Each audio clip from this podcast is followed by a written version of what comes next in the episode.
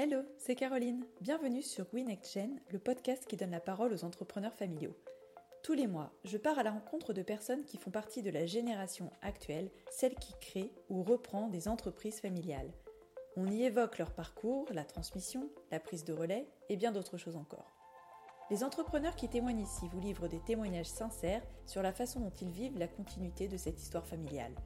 En écoutant ce podcast, vous comprendrez qu'entreprendre en famille, loin d'être simple, est surtout une aventure qui demande de l'énergie et de la passion, mais qui est vraiment enrichissante. Si vous aimez ce podcast, je vous invite à le partager autour de vous et à laisser vos commentaires sur les réseaux sociaux. En attendant, je vous souhaite une bonne écoute. À bientôt. Monsieur Audrey Régnier, directrice générale de Boin France, le dernier fabricant français d'aiguilles à coudre et d'épingles.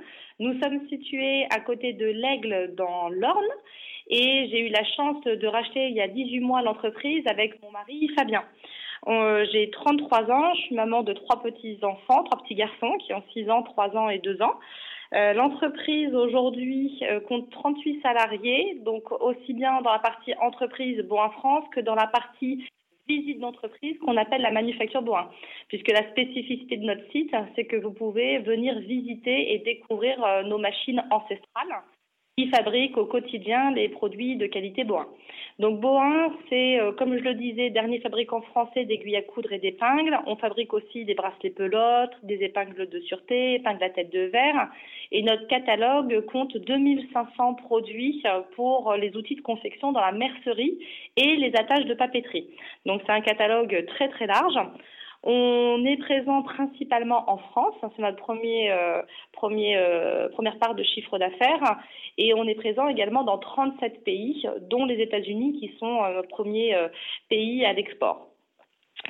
pour vous dire aussi que l'entreprise aujourd'hui fait un grand changement au niveau de la communication, de l'image puisque depuis euh, quelques mois, on a changé euh, et modernisé le logo, tous les packaging, on a recréé un nouveau catalogue beaucoup plus moderne, le site internet est tout neuf, on a retravaillé aussi notre communication auprès du grand public, notamment avec les réseaux sociaux, mais aussi avec des newsletters professionnels.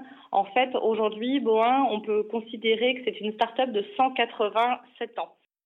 Donc l'entreprise a été fondée en 1833 par Benjamin Boin qui à l'époque avait 11 ans. Donc l'histoire euh, fait euh, que euh, c'est un petit garçon qui a beaucoup beaucoup de caractère et qui décide à 11 ans de lancer la production industrielle dans l'entreprise familiale de son père avec beaucoup de caractère et déjà avec un caractère avant-gardiste. on a ensuite cinq générations de Boins qui prennent les, la direction de l'entreprise et en 96, l'entreprise n'est pas vraiment en, bonne forme. Et c'est le directeur commercial de l'époque, Didier Vrac, qui va racheter l'entreprise en 97.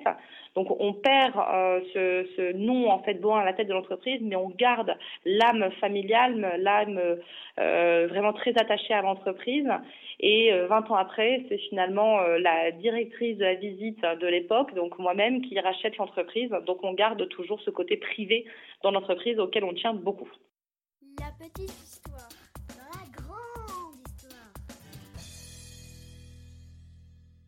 Donc après des études en gestion des entreprises et administration, où j'ai eu la chance en plus de tomber euh, folle amoureuse de mon mari pendant ces études, je suis partie en événementiel parce que euh, j'adore les projets. Je suis vraiment une femme de projet et euh, l'événementiel correspondait bien à cette idée d'être toujours en marche avant et toujours dans la créativité. Donc j'ai fait mes études euh, à l'Estua à Angers et euh, revenant un week-end chez mes parents, je rencontre quelqu'un qui me connaît depuis toute petite et qui me parle en fait de mon école en me disant c'est assez drôle cette semaine, j'ai rencontré un, directeur euh, d'entreprise qui veut embaucher quelqu'un qui a fait ton école pour ouvrir son entreprise à la visite au grand public. Euh, ayant travaillé, euh, enfin scolairement, ayant passé mon adolescence euh, dans l'Orne, je ne voulais pas du tout en fait revenir dans l'Orne. J'avais un a priori d'adolescente qui est toujours en contre ses habitudes et donc je voulais pas venir travailler dans l'Orne. Pour moi, c'était Londres ou New York, dans de grandes agences de communication, dans une grande entreprise. c'était vraiment mon projet. Donc pour moi, je, je pouvais pas revenir en fait en arrière. Et euh, cette personne que je rencontre me dit mais si si je t'assure c'est vraiment un, un, projet vraiment très très sympa. tu devrais quand même aller voir. En plus c'est une production totalement atypique avec des machines ancestrales. On a même une roue hydraulique sur le site. C'est vraiment incroyable. Tu devrais y aller. Et euh, à ce moment-là, je me dis, écoute Audrey, euh, ça te fait toujours euh, une expérience et une découverte de plus, comme je suis très curieuse. Donc je prends rendez-vous avec le président de l'entreprise à cette époque pour venir découvrir la production et puis surtout parler du projet. Mais j'y allais vraiment sans aucune conviction. J'étais vraiment partie autre part et je voulais pas revenir dans l'ordre. Et je prends la route, un temps magnifique, un superbe soleil, et j'arrive par le haut de l'usine et je découvre dans un écrin de verdure une entreprise incroyable, des bâtiments magnifiques, et je tombe, je tombe vraiment mais sous le charme, amoureuse des bâtiments. J'arrive dans la cour de l'entreprise et là, je découvre finalement toute une âme euh, dans, dans, dans ces bâtiments, dans cette histoire je parle avec le président d'entreprise, je découvre le projet de visite qui est absolument incroyable, très moderne euh, et vraiment très respectueux aussi de la production. Je découvre les machines et en fait, pendant les trois heures d'entretien, chaque étape était une nouvelle découverte et j'ai vraiment euh, été emportée par tout le projet euh, général, mais aussi par l'histoire de l'entreprise, par surtout le potentiel de développement. Et quand je suis partie d'ici, je suis euh, revenue le soir euh, et euh, j'ai dit à Fabien, donc qui était à cette époque encore simplement mon petit ami, maintenant c'est mon mari, et je lui ai dit écoute, il m'est arrivé quelque chose d'incroyable et il faut que je, il faut que je le fasse. Ce projet c'est pour moi il y a quelque chose qui se passe, euh, il faut vraiment que j'y aille. Donc, euh, je suis partie euh, eh ben, à Saint-Sulpice-sur-Île. J'ai abandonné tous mes projets pour Londres ou New York pour Saint-Sulpice-sur-Île. Et c'est un choix qui me comble de joie au quotidien parce que je pense avoir vraiment fait le bon choix. Et chaque jour me le prouve encore plus.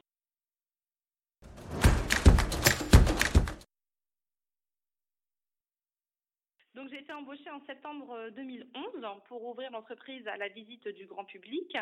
Et euh, quelques années plus tard, en 2015, mon prédécesseur, donc DJ Brack, m'annonce qu'il va prendre sa retraite et que je vais rencontrer euh, le repreneur, qui était quelqu'un d'externe. Euh, je rencontre cette personne-là. Bon, pour différentes raisons, le projet n'a pas pu aller plus loin. On, s'est bien rendu compte que euh, l'ADN de l'entreprise, l'historique et puis surtout notre euh, grande spécificité, parce que quand on est unique dans son secteur, ben, on a beaucoup de spécificités. C'était pas forcément évident pour quelqu'un d'externe. Donc, on a une discussion tous les deux où je lui demandais en, pourquoi il ne pensait pas à vendre à quelqu'un en interne. Et là, il m'a regardé avec un grand sourire et puis il me dit, écoutez, euh, c'est drôle que vous m'en parliez parce que euh, la personne que je pense pouvoir euh, reprendre l'entreprise ici, c'est vous. Et je lui ai répondu du tac au tac, ok. Ça a commencé en fait comme ça. Donc c'était pas forcément le bon moment parce que j'étais toute jeune à cette époque. Hein, en 2015, j'avais pas encore 30 ans. j'avais mon premier enfant qui était arrivé, crédit immobilier sur le dos, pas beaucoup d'apports de côté. Euh, bon voilà, c'était un, gros morceau pour nous. Quand on a une entreprise 180 euh, euh, à cette époque 184 ans d'existence et puis 38 salariés donc c'est un, gros morceau. C'était pas forcément le bon moment mais il fallait que je le fasse. Donc on a commencé à réfléchir en fait à ce projet là à titre personnel c'était un moment un peu douloureux dans ma vie parce que j'arrivais pas à avoir un deuxième enfant. Donc on, s'est plongé dans, l'étude pour pouvoir racheter l'entreprise. Et puis euh, c'était pas évident. C'était vraiment pas évident pour une question financière. On sentait qu'on allait devoir vraiment euh, euh, batailler pour trouver euh, les fonds. Et puis comme ça se passe souvent à ce moment-là, je tombe enceinte. Donc euh, là se pose la grande question. Déjà, il faut que ça tienne. Donc en effet, la grossesse se tient bien. Euh, et là, se pose la question est-ce qu'on continue, est-ce qu'on continue pas? Et on prend la décision à ce moment-là euh, d'arrêter le projet de rachat pour bah, se concentrer sur la grossesse. Quand on a pris la décision, c'était c'était pas vraiment une discussion, c'était évident que euh, c'était d'abord en fait la grossesse avant le projet. Le projet, on sentait vraiment que ça n'allait pas être facile, donc euh, on s'attendait à quand même plusieurs, euh, enfin quelques galères hein, pour pouvoir racheter l'entreprise. et il y avait ce projet de grossesse et on attendait tellement ce bébé que voilà, il fallait qu'on prenne une décision et la, vie personnelle à ce moment-là a pris le pas sur sur le, le professionnel.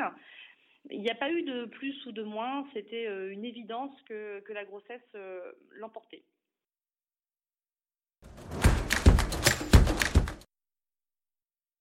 Quand je suis allée voir Didier Vrac pour lui dire bah, finalement j'arrête le projet de rachat parce que je suis enceinte, euh, dans, depuis, le début de, depuis le début de nos échanges, il m'avait toujours dit, Audrey, ok, on, on commence à voir comment c'est possible pour euh, que vous preniez ma suite, mais il faut bien garder à l'esprit qu'on a 80% de chances que ça n'aille pas jusqu'au bout, parce qu'il savait justement euh, euh, ma jeunesse et puis bah, le, le manque d'apport financier derrière.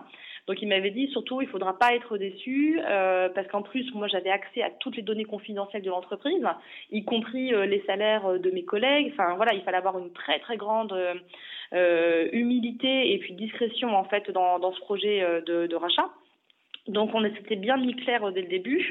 Euh, c'était secret. Euh, il fallait se préparer à que ça n'aille pas jusqu'au bout pour ne pas être déçu derrière et continuer de travailler ensemble euh, si ça n'allait pas jusqu'au bout. Donc les règles du jeu étaient très claires dès le début. Et euh, quand je suis rentrée le soir, en fait, après cette discussion où Didier Vrac m'a dit je pense à vous, j'en ai parlé à Fabien en disant écoute, tu sais pas ce qui est en train de se passer, euh, voilà ce, que, ce qui s'est passé aujourd'hui, voilà ce que j'ai dit. Et Fabien m'a répondu pareil, exactement de la même façon du tac au tac. Et eh ben ok, on y va. Euh, je pense que hum, dans un projet de rachat d'entreprise, il faut euh, faut pas se poser de questions, surtout pas se poser de questions parce que si vous commencez à vous poser des questions et à faire la liste des plus et des moins, vous le ferez jamais. Euh, par contre, il faut être clairement conscient des responsabilités que ça implique et surtout du changement de rythme. Ça, c'est vraiment très important, même si finalement, on n'est vraiment jamais préparé à tout ça à toutes ces responsabilités, à toutes ces questions qu'on ne voit pas quand on est euh, salarié et qui incombent à un chef d'entreprise. On n'est jamais vraiment bien préparé, mais euh, il faut se dire clairement que ça va vraiment changer nos vies euh, et que ça va impacter fortement la vie aussi privée. Ça, c'est vraiment des choses à garder en tête.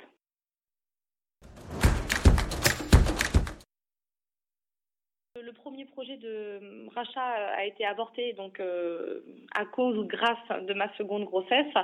Euh, je suis revenue après la grossesse, donc après l'arrivée de Lazare, je suis revenue dans l'entreprise et le hasard de la vie fait que je suis tombée directement enceinte de notre troisième. Donc euh, ça, ça a vraiment clairement bousculé aussi nos plans et le projet de rachat n'était plus du tout, du tout à l'ordre euh, du jour. Il fallait vraiment qu'on se concentre sur notre, notre vie euh, personnelle et puis l'arrivée de, de ce troisième enfant dans notre vie.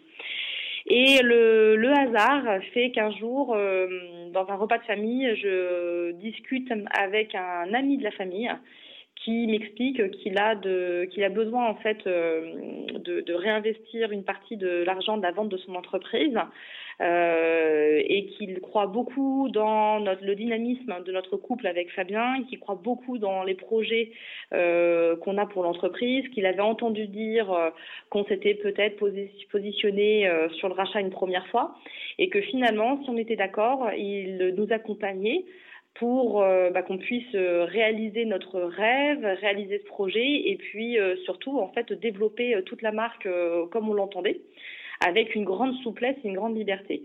On a attendu que j'accouche pour pouvoir quand même débuter les premiers entretiens. Et après, tout s'est passé très naturellement. On avait donc de chaque côté entre donc Didier Vrac et puis nous, on avait bien sûr un avocat fiscaliste euh, euh financier aussi, euh, mais on s'entendait vraiment, et on s'entend d'ailleurs toujours très très bien, on avait vraiment la même volonté et la même envie que tout se passe bien, que ce soit vraiment dans la continuité, la pérennité de l'entreprise, euh, des salariés, du savoir-faire. Donc ça s'est passé euh, vraiment euh, parfaitement bien. Même nos financiers nous ont dit si tout pouvait se passer comme ça à chaque fois qu'il y a des reprises, ce serait vraiment l'idéal. Pour euh, les banques, on a eu euh, la chance d'avoir un pool bancaire, donc avec deux banques qui nous ont accompagnés, qui ont été très rassurés que ce soit euh, bah, moi qui reprenne l'entreprise parce que avec l'ouverture du grand public, c'est la meilleure carte de visite. Hein. quand on nous dit qu'est-ce que vous avez fait pour voir, venez visiter, vous le verrez. donc ça, les a beaucoup rassurés et le fait que Fabien m'accompagne dans le projet avec toute cette dimension, beaucoup sur la gestion, la finance, tout ça a, a, complété en fait notre légitimité auprès, des banques. Donc finalement, euh, ce deuxième projet de rachat s'est passé euh, très facilement, idéalement, En six mois, tout était organisé et on a pu signer le 28 décembre 2017 donc tous les papiers et annoncer officiellement le 2 janvier 2018 à l'ensemble des salariés qui passaient donc de collègues à collaborateurs. Donc le 2 janvier, euh, mon prédécesseur, donc DJ Vrac, convoque l'entreprise pour euh, faire une grande annonce. Ici, tout le monde se doutait bien que l'entreprise allait être rachetée et que le 2 janvier, on allait connaître euh, la, la, nouvelle personne à la tête de l'entreprise. Moi, à cette époque, j'avais reculé, reculé, reculé mon arrivée, mon retour dans l'entreprise parce que euh, bah, je ne voulais pas revenir dans l'entreprise, jouer euh, la comédie de la collègue alors qu'en fait, on était en cours euh, de rachat. Donc officiellement, j'étais encore en congé maternité après la naissance donc de Léandre, de notre troisième. Et le 2 janvier, donc quand Monsieur Vrac comment, enfin, appelle tout le monde dans la salle du rez-de-chaussée, dans la salle de réunion, Fabien était là, j'étais à côté, et donc ce qui s'est passé était très drôle parce que euh, toutes les personnes qui arrivaient pensaient que Fabien était donc euh, le nouveau repreneur. Donc je lui disais euh, très poliment bonjour monsieur, de façon très polie, très discrète. Et puis quand les personnes arrivaient à côté de moi, disant ah Audrey, salut, ça va? Bah dis donc, ça fait plaisir de te revoir, ça fait longtemps. Bah t'as vu, tu reviens. et donc t'arrives et paf, t'as une grande nouvelle qui va arriver parce que personne se doutait que c'était moi aussi.